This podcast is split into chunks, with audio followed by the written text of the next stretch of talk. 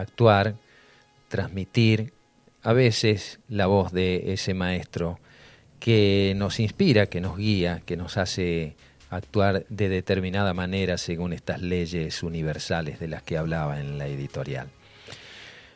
Bienvenidas, bienvenidos todos a esta la otra realidad, un puente entre dos orillas. Así abrimos el programa de hoy, por tres horitas, de 9 a 12 horas, dando paso a los sábados holísticos por la 90.3 Radio Limón. Esta otra realidad que tratamos de establecer como un puente entre lo aparente y lo sutil o real, con notas, entrevistas, análisis e investigaciones sobre temas que procuran el despertar de la conciencia. Puesta en el aire mi amado Facundo Crispín Acoglanis y el mío Bambino. En la columna fitoterapéutica mi amada Diana Pereira. En la conducción quien les habla, Oscar Acoglanis, un aprendiz de jardinero. Y ustedes, mi querida y amada audiencia, que están como todos los sábados haciendo el aguante, desde Uruguay, desde Chile, desde toda la Argentina, desde Perú, nuestro querido amigo Félix Novela Co, a través de la radio Sirius, de nuestros hermanos en Brasil, allí en Toledo, en Caxias do Sul, en Mato Grosso. Como entrevistados tendremos hoy al señor César Argüello. César, un vecino aquí de, de Capilla del Monte, terapeuta en geometría sagrada, conversaremos con él sobre las bondades del CDS, el dióxido de cloro, y sus múltiples beneficios en la salud humana y animal. Además conversaremos sobre las propiedades del agua de mar. César es titular de Hormus Argentina. También difusor del generador de energía escalar, las ondas Teslas y temas por demás interesantes. Y en la tercera hora tendremos al ingeniero Oscar Balach, amigo personal, teósofo, fundador en aquellos años de la década del 80-90 del grupo Unión Luz un avesado conocedor de las artes espirituales que felizmente después de muchos años nos está visitando aquí en Capilla del Monte. Y es para nosotros una alegría recibirlo aquí en el valle, donde él también dejó sus semillas, que son esas amistades que perduran más allá de los días y las situaciones. Y nos visitará aquí en la radio, ya lo entrevistó Fabi eh, Ceballos hace un año atrás, más o menos, y bueno, vamos a compartir con, con Fabi también la presencia del ingeniero Oscar Balach, ¿eh? que va a engalanar este programa seguramente. Así que tenemos una nutrida agenda para esta mañanita, para que ustedes vayan ya poniendo la pavita, calentando, haciéndose el tecito, el café, lo que ustedes consumen para arrancar la mañana, para que nos acompañemos mutuamente, porque más allá de que ustedes manden algo por, por el WhatsApp o no, eh, sabemos que están, sabemos que reciben esta señal, sabemos que a lo mejor alguna frase, alguna reflexión, alguna palabra, podrá ser inspiradora también para empezar esta jornada eh, desde una nueva perspectiva. No todo está perdido, como dice la canción de Mercedes Sosa, yo vengo a ofrecer mi corazón. Habilitamos nuestras vías de comunicación. Si estás en el exterior, 3548 le antepones el más 549, 3548 432 285 o 432 58 52 20 que es el número de la radio.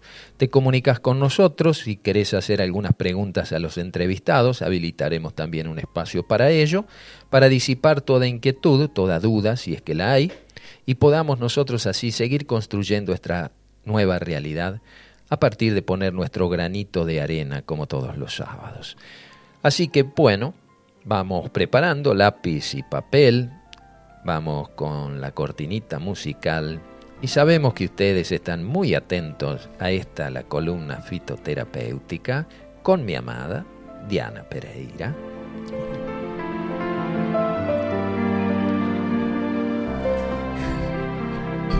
día, mi bella, ¿cómo anda? ¿Qué se ha traído por hoy? ¿Vamos a depurar el cuerpo? ¿Seguimos depurando? Así es. Buen Vamos día, buen a día. seguir depurando el cuerpo. Y les quería contar que nos enfermamos por todos los residuos metabólicos que se acumulan en el cuerpo. Entonces el cuerpo hay que limpiarlo internamente. No da abasto con todas las formas que, que tiene para excretar y si consumimos alimentos industrializados que están llenos de toxinas, hay que limpiarlo. También aquellas personas que consumen em, medicamentos químicos alopáticos, se congestiona el hígado con mucha medicación y hay que limpiar el organismo. Hoy vamos a hablar de algunas plantas depurativas. Y empezamos con Salvia officinalis, que es su nombre científico. Es la salvia que usamos para condimentar la comida. Bueno, eh, tiene muchas virtudes medicinales. Es tonificante, ideal para la mujer y muchísimo más escribe en su enciclopedia de plantas medicinales el doctor naturista Pamplona Roger. Activa la fecundidad de la mujer.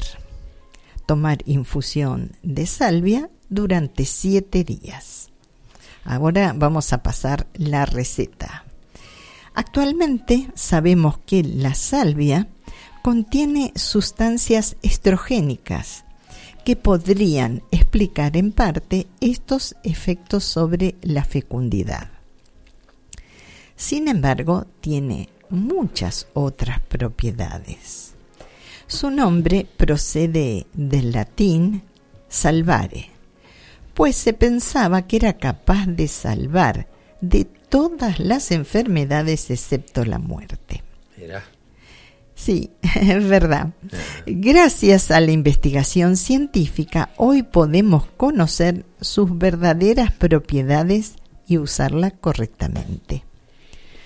Toda la planta contiene una esencia hasta el 2,5 rica en tuyona que explica su acción antiséptica. También es rica en taninos, que le otorga propiedades tonificantes, flavonoides, ácidos fenólicos de acción antiespasmódica y sustancias de acción semejante a la foliculina, hormona estrogénica femenina, segregada por el ovario. Muy bien, ahí están llegando ya los mensajitos. Gracias desde Goya, querido Sergio. Ah, buen eh, día, hermano. hermano, eh, firme como rulo estatua ahí. A Teresa Ferrada, que también nos dice, tuve una abuela del corazón que me decía, escuchate bien, que no te habla una vieja, porque Dios necesita de una vieja para decirte estas cosas. Está bueno, seguimos, querido. Bueno, vamos a explicar las aplicaciones afecciones ginecológicas por su acción y a la vez regula la menstruación, calma los dolores de la regla, combate trastornos de la menopausia. En suma, favorece el equilibrio hormonal del organismo femenino, por lo que cabe pensar que también promueve la, fecundidad. Se recomienda en caso de vaginismo y de frigidez, en irritaciones vaginales, combate, eh, combate la leucorrea, que es un flujo blanco de secreción vaginal. Tonificante del sistema nervioso. Posee leve acción estimulante sobre las glándulas suprarrenales. Conviene, pues, usarla en estados depresivos, astenia, hipotensión, temblores, vértigos y otras manifestaciones de desequilibrio neuronal vegetativo. En diabetes ofrece una probada acción antiglucemiante que permite reducir las dosis de los medicamentos y la y también la insulina este, que se coloca en el organismo, reduce la cantidad. Ajá, ayuda a regular entonces. Exactamente. Y vos sabés, Oscar, que y a todos, que la insulina engorda con el tiempo. Entonces, la gente que puede, con la ayuda de plantas, reducir la insulina a diario, también va a bajar muchos kilos. Vos habías dado una, receta la otra vez sobre eso, ¿no?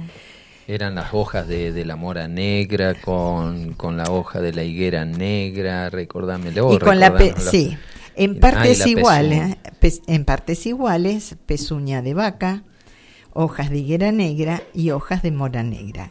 Eso hacemos eh, una tintura. Todas juntas todas juntas. Es algo excepcional porque las tinturas se hacen siempre por separado, pero esta... Eh, Arma una simbiosis ahí entre estas tal tres plantas. cual. Y ayuda a bajar este, el, el, nivel de glucemia. Sí, sí, sí. bueno. Entonces, este, con mucho éxito han tomado gente que pasó por la misión, encantada de esta receta. Y lo siguen haciendo. Y lo siguen haciendo. También este, la salvia es para afecciones digestivas. O sea que es digestiva, carminativa, por su acción este, muy probada, antiséptica, contribuye a calmar los vómitos, diarreas, los dolores de cólicos abdominales, ofrece su efecto colerético, o sea que estimula la secreción de bilis y descongestiona el hígado favoreciendo la digestión. Buen día, querida Neiva, desde Toledo, en Brasil, allí. Qué lindo, en el estado de Paraná. Muchísimas gracias por estar siempre haciéndonos el aguante, ahí junto a Huguito y la nietita, hermosos. Neiva, tenemos saudade de você. a ver cuándo nos visita. Eh. bueno, para afecciones bucofaringias. Por su acción astringente y antiséptica, se usa con muy buenos resultados en caso de gingivitis, que es inflamación de las encías, aftas bucales o llagas, amigdalitis y faringitis. En gárgaras calma el picor de la garganta y la tos del fumador. También se usa para afecciones de la piel. Desinfecta y cicatriza. Útil en heridas, úlceras, forúnculos, abscesos y picaduras de insectos. Con baños de salvia se contribuye a la belleza del cutis. Ahí está.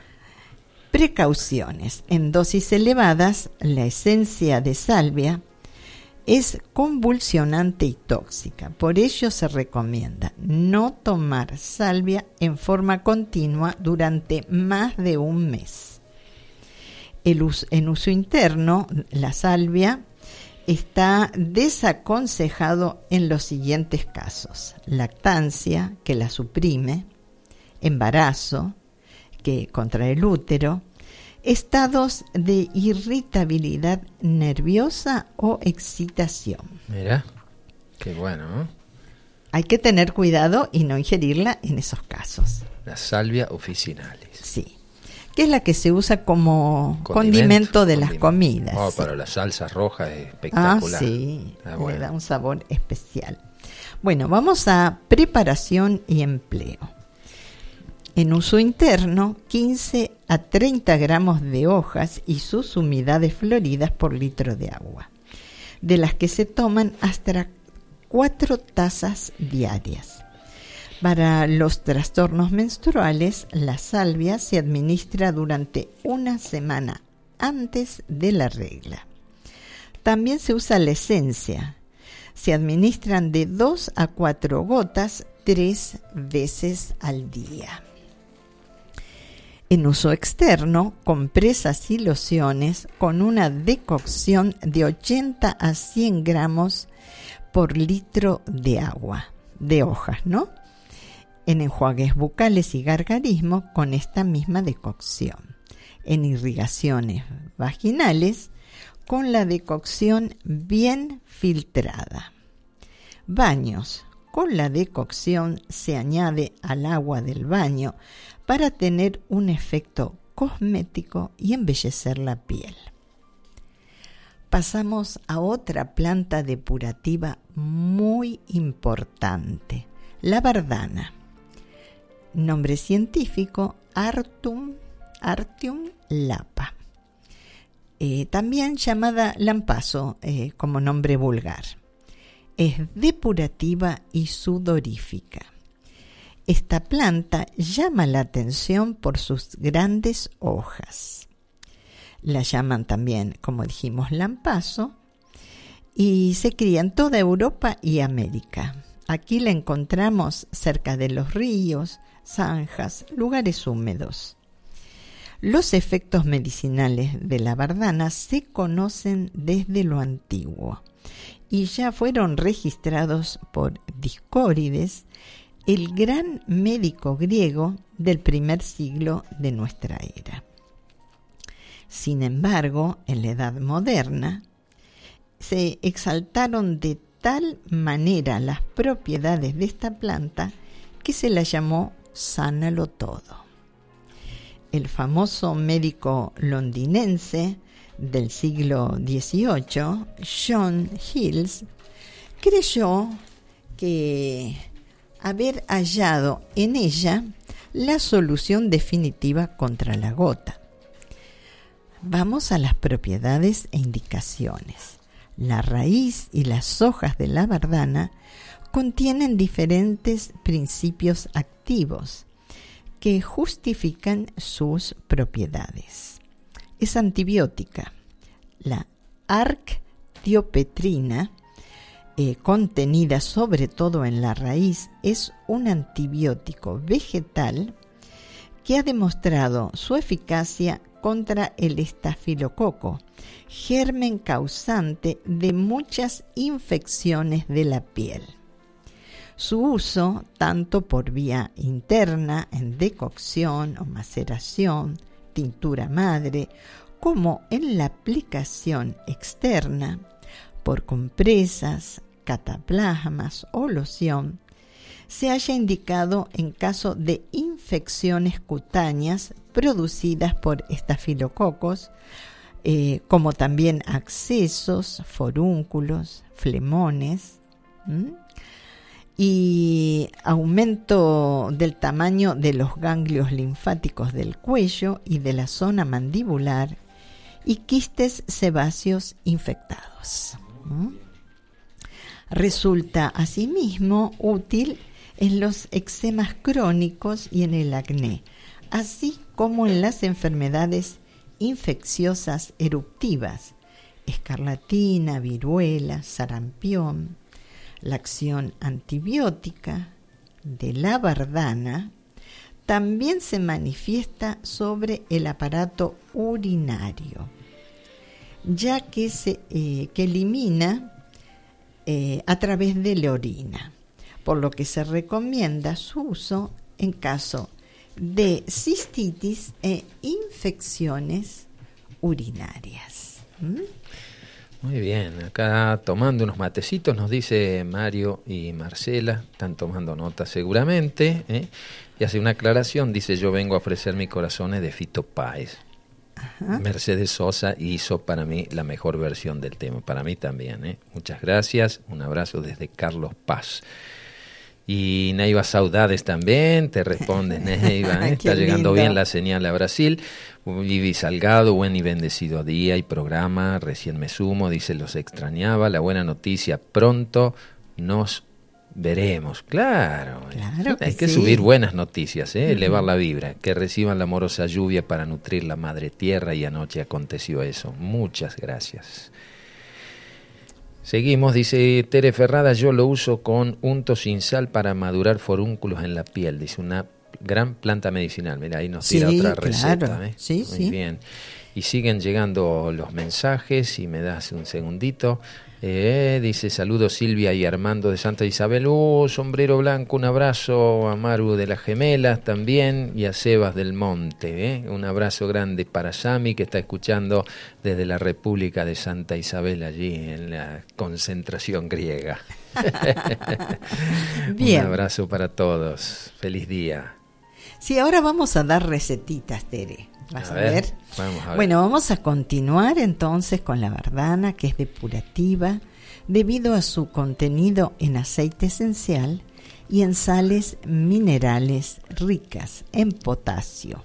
La verdana es un excelente sudorífico y depurativo.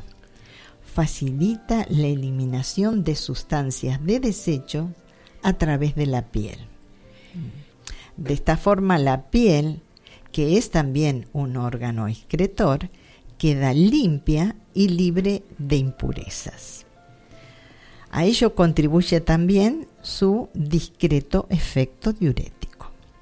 Se recomienda en caso de gota, que es exceso de ácido úrico, artritismo y litiasis renal, que son cálculos en los riñones. Es hipoglucemiante. La raíz hace descender el nivel de glucosa en sangre, en parte debido a su contenido en inulina, que es un hidrato de carbono de utilidad para los diabéticos.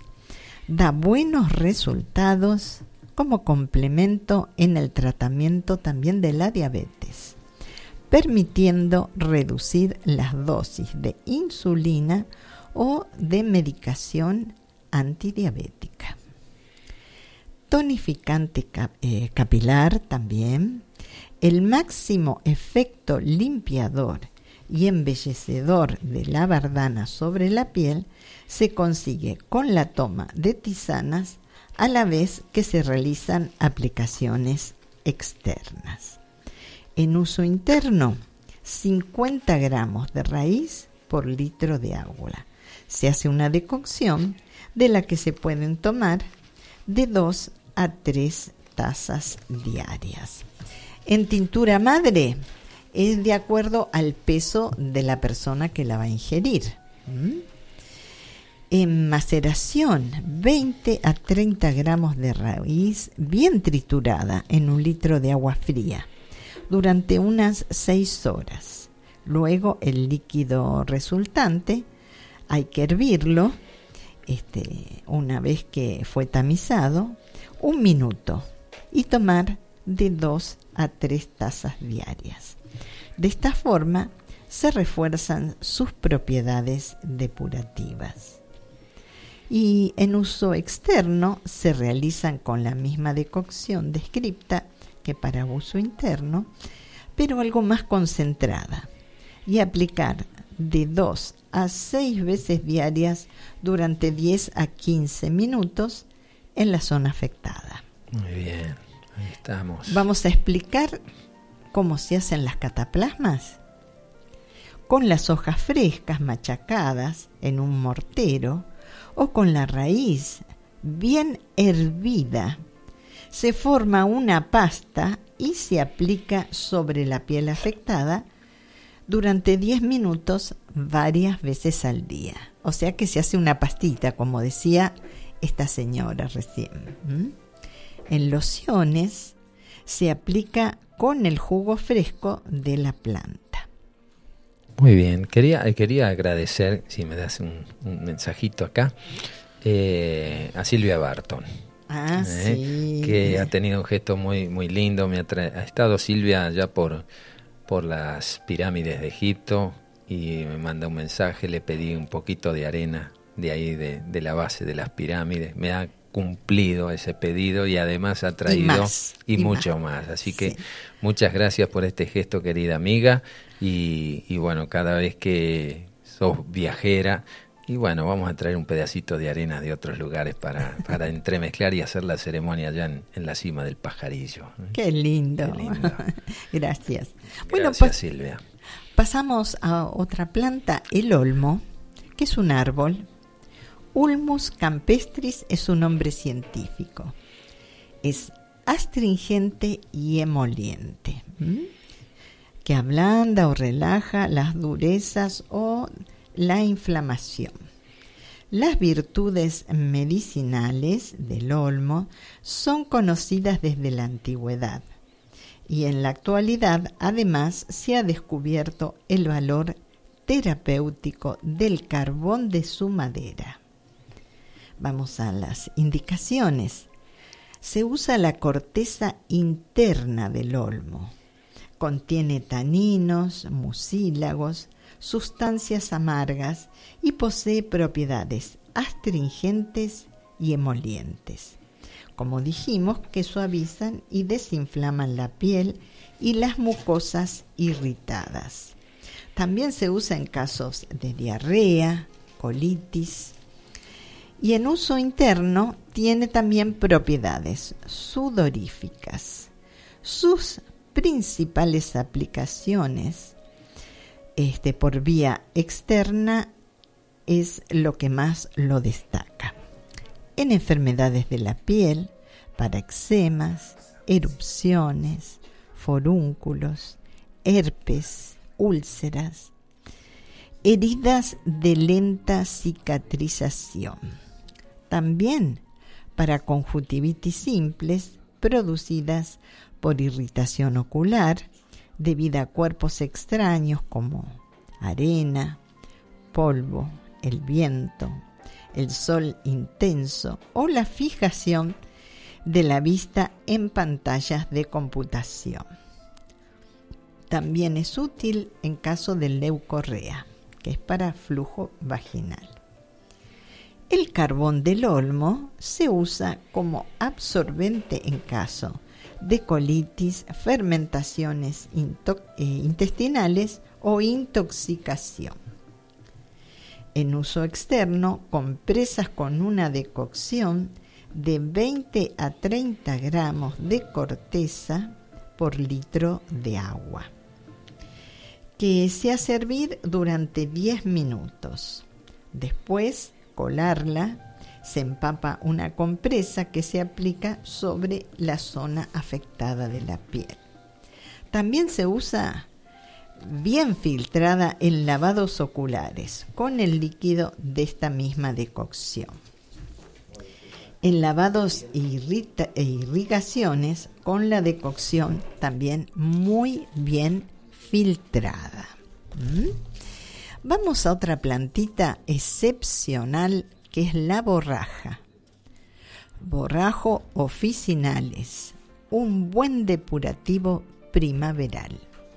Su nombre, según parece, es de origen árabe, que significa padre del sudor, en alusión a la marcada propiedad sudorífica de sus flores. La Quintiné, el jardinero del rey Luis, Luis XIV, eh, era muy adicto a esta planta y le consideró en los jardines un lugar muy especial. Decía que era una verdura exquisita. Así que en el jardín de Real tenía un lugar privilegiado junto a otras plantas depurativas. Las propiedades, toda la planta contiene abundantes sales minerales, especialmente nitrato de potasio, así como sales cálcicas, salicílicas, contiene mucílagos y flavonoides. Son tres sus propiedades más destacadas. Sudorífica, sobre todo en las flores. Al favorecer la producción de sudor se eliminan impurezas y residuos metabólicos que circulan por la sangre. De ahí que resulte muy útil en las enfermedades infecciosas febriles en general, como por ejemplo el sarampión, la varicela y la escarlatina. Puesto que a la vez tiene acción expectorante, está especialmente indicada en bronquitis agudas, catarros este, bronquiales, gripes y resfriadas.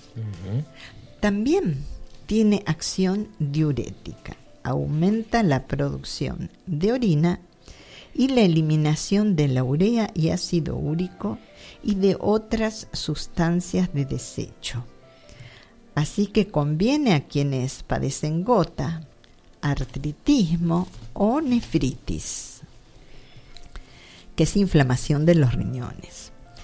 La combinación de sus efectos sudoríficos y diuréticos hacen de la borraja un excelente depurativo de la sangre.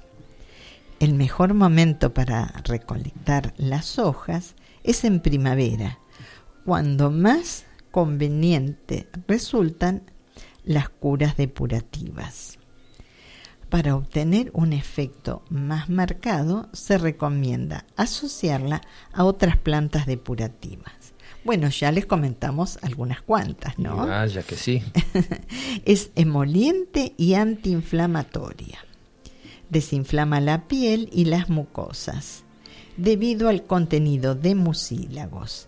Se aplica también externamente en forma de cataplasmas para aliviar los dolores de gota, madurar forúnculos y abscesos. También se obtiene muy buenos resultados cuando se aplica sobre los eczemas y quemaduras. Eh, se ha descubierto que el aceite de las semillas de borraja presenta también muy interesantes propiedades. A ver, anotamos. Es hipolipemiante, es muy rico en ácido linoleico que hace descender el colesterol y las sustancias grasas acumuladas en la sangre. Qué bueno. Es un regulador hormonal. El aceite de semillas de borraja actúa como regulador del sistema hormonal y normaliza los ciclos en caso de dismenorrea, o sea, trastornos de la menstruación. A las reconocidas virtudes gastronómicas de la borraja, se unen las propiedades diuréticas y depurativas cuando se consume como verdura o jugo fresco. Sí, se hacen torrejitas también. Sí, yo nunca las probé porque no tuve tanta abundancia de, esta planta, pero me encantaría probarlas, sí. Está bueno. Vamos a conseguir borraja entonces. Preparación y empleo en uso interno, infusión de 20 a 40 gramos de flores y de hojas por litro de agua. Hay que filtrarla muy bien para eliminar los pelillos que contiene. Sí, es verdad, tiene. Exactamente, y se puede endulzar con miel si se desea. Cuando se quiera conseguir un predominio del efecto sudorífico, hay que emplear sobre todo las flores y se toman de 3 a 5 tazas diarias. El jugo fresco de sus hojas, antes que florezca la planta, como depurativa primaveral, se puede combinar con el jugo de otras plantas depurativas y se ingiere un vaso de jugo recién hecho y en ayunas. Ahí está. El aceite de las semillas, existe este aceite, em, lo podemos conseguir en preparados en forma de perlas, cápsulas, y se toman de 75 a 150 miligramos tres veces por día. También quiero recalcar, y siempre lo digo, que las dosis es de acuerdo al peso de la persona. Una persona que pesa 50 kilos no puede tomar la misma cantidad que una que pesa 100. Obvio. Eso es lógico, ¿no? En uso externo es para todos igual. Cataplasmas. Con las hojas machacadas se aplican sobre la zona afectada. También las hojas pueden estar crudas o bien escaldadas con agua hirviendo. En este caso, la cataplasma se aplica caliente, no hirviendo, caliente. Porque lo cual facilita la maduración de forúnculos y abscesos. Ayuda a extraer todas esas impurezas. Hay que depurar el organismo y en especial se recomienda en primavera. Muy bien, todavía estamos en primavera. Claro. O sea que estamos Ah. a tiempo. Así Ah, es. Muy bien. Bueno, también en la misión tenemos un depurativo general que funciona maravilloso. Es más cómodo porque no hay que hacer tisanas ni... ni, ni- Gotitas, Sí, gotitas. las gotitas se toman a la mañana en ayunas y trae unos efectos muy lindos y en especial la piel después de, de haberlo tomado un mes Mm. se ve limpia, reluciente, este, como que Más joven. más joven, sí, como que se depuró todo el organismo y se refleja en el rostro. Muy bien. Me despido con todo amor hasta el próximo sábado. Qué lindo. Muchas Hasta gracias, pronto. Diana. Así pasó la columna fitoterapéutica con Diana Pereira y plantas depurativas. Vissnat är allt som blommar, öde är min härjade strand. Estamos y vamos a escuchar a Pura Alcántara. Eh, escuchen la voz, Marito y todos, escuchen la voz de esta hermosa Vírgenes del Sol, interpreta Pura Alcántara.